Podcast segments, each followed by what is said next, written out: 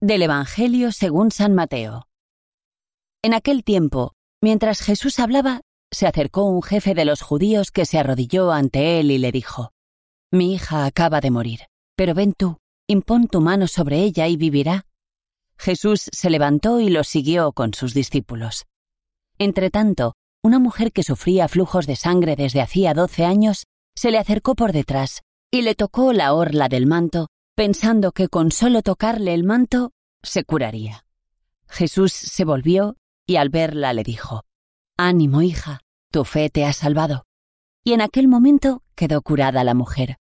Jesús llegó a casa de aquel jefe y al ver a los flautistas y el alboroto de la gente dijo, Retiraos, la niña no está muerta, está dormida. Se reían de él. Cuando echaron a la gente, entró él, cogió a la niña de la mano y ella se levantó.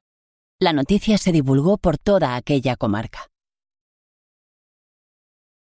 Ánimo, hija, tu fe te ha salvado. Comentario el Evangelio por Félix, laico dominico. Las gentes están ávidas de la fuerza que emana de Jesús. El jefe de los judíos se arrodilla ante él porque la necesidad le aprieta y tiene algo que pedir. La vida de su hija peligra y sabe que Jesús podrá salvarla. Este hombre tiene fe Tal vez una fe utilitaria, pero cree en Jesús. Y Jesús ve su fe y se apresta a llevar su ayuda allí donde se la piden. No podría ser de otra forma. Jesús revive a la niña entre las burlas de los asistentes al velatorio. Imagino que la noticia causó estupor entre los presentes y entre los que se fueron enterando de la noticia después. Jesús se va haciendo notar y su fama irá creciendo. Una fama que él no busca, pero que tampoco rechaza si resulta favorable para el cumplimiento de su misión. La buena noticia, el Evangelio, se va derramando por donde Jesús y sus discípulos pasan, logrando adeptos y despertando envidias y rencores entre sus enemigos. Intercalado en el viaje aparece el episodio de la hemorroisa. Es una mujer que se arriesga a ser descubierta y tal vez castigada porque su enfermedad, su impureza, contaminaría todo lo que ella tocara o la tocara. De hecho, Jesús quedó contaminado, impuro, por haber sido tocado por la mujer. No parece que le importara demasiado.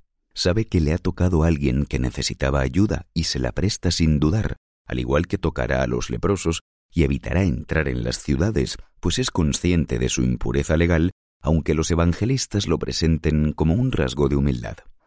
Otro pequeño rasgo que no debemos perder de vista es la importancia de las manos. Las manos sirven para hacer daño, pero en Jesús las manos sirven para tocar, para transmitir salud y vida toca los ojos del ciego para que recupere su vista. Da la mano al paralítico para que se levante. Toma de la mano a la niña muerta para volverla a la vida. Y tantas otras acciones, milagros a lo largo de su vida. Miremos con atención nuestras manos. ¿Han servido para bendecir o para hacer daño? ¿Las hemos usado para ayudar o nos han servido para abofetear al prójimo? Hagamos que nuestras manos sean las manos con las que Dios quiere terminar su obra creadora esa es nuestra misión, amar con el corazón y bendecir ayudando con nuestras manos.